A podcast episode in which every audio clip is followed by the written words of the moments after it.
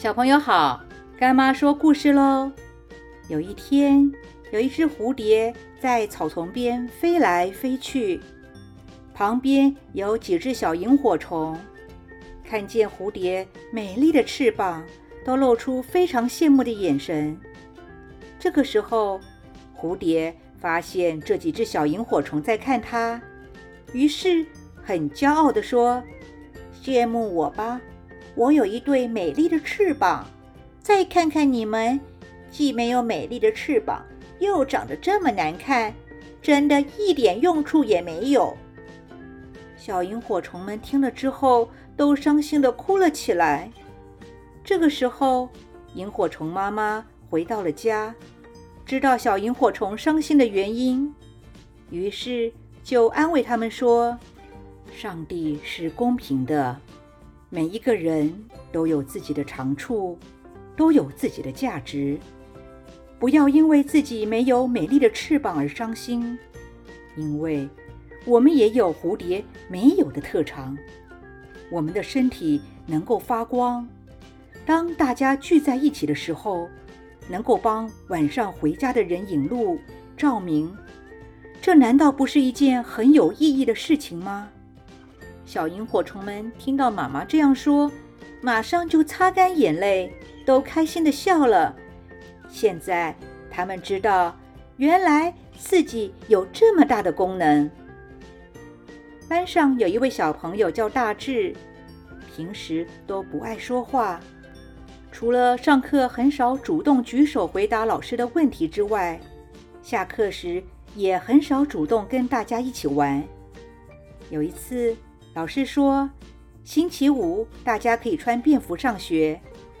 结果大致星期四就穿便服上学了，全班就只有大志一个人穿便服。大志突然间觉得很丢脸，于是很生气的冲出了教室。老师也马上出去安慰大志。下课时，大家似乎忘记大志生气的事，于是恩恩说。大家拿出自己的魔术方块，看看能够完成几面一样的颜色。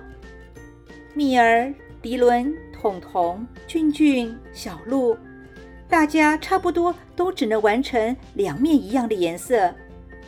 这个时候，大智突然走了过来，拿起了魔术方块，很快的就完成了三面一样的颜色。要不是因为上课铃声响了。也许大致还能够多拼几面一样的颜色呢。上课时，老师知道大致魔术方块很厉害，于是就说：“大致真的是大智若愚啊！”这就是孔子说的：“每一个人都有自己的长处，千万不要小看自己。”这句话也可以用一句话来说，就是“天生我材”。必有用，所以我们不要低估了自己，要充分的去挖掘出自己潜在的能力，这样子才能开拓出属于我们自己的一片天地。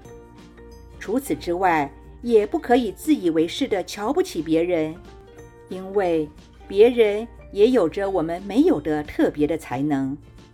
天生我材必有用，只怕不知怎么用。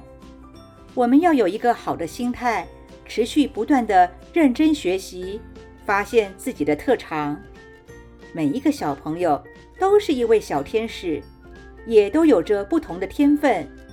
只要把自己的才能发挥出来，就是完成自己小天使的工作了。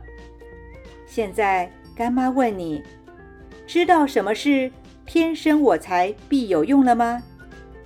今天的故事就说到这儿。我们下次见喽。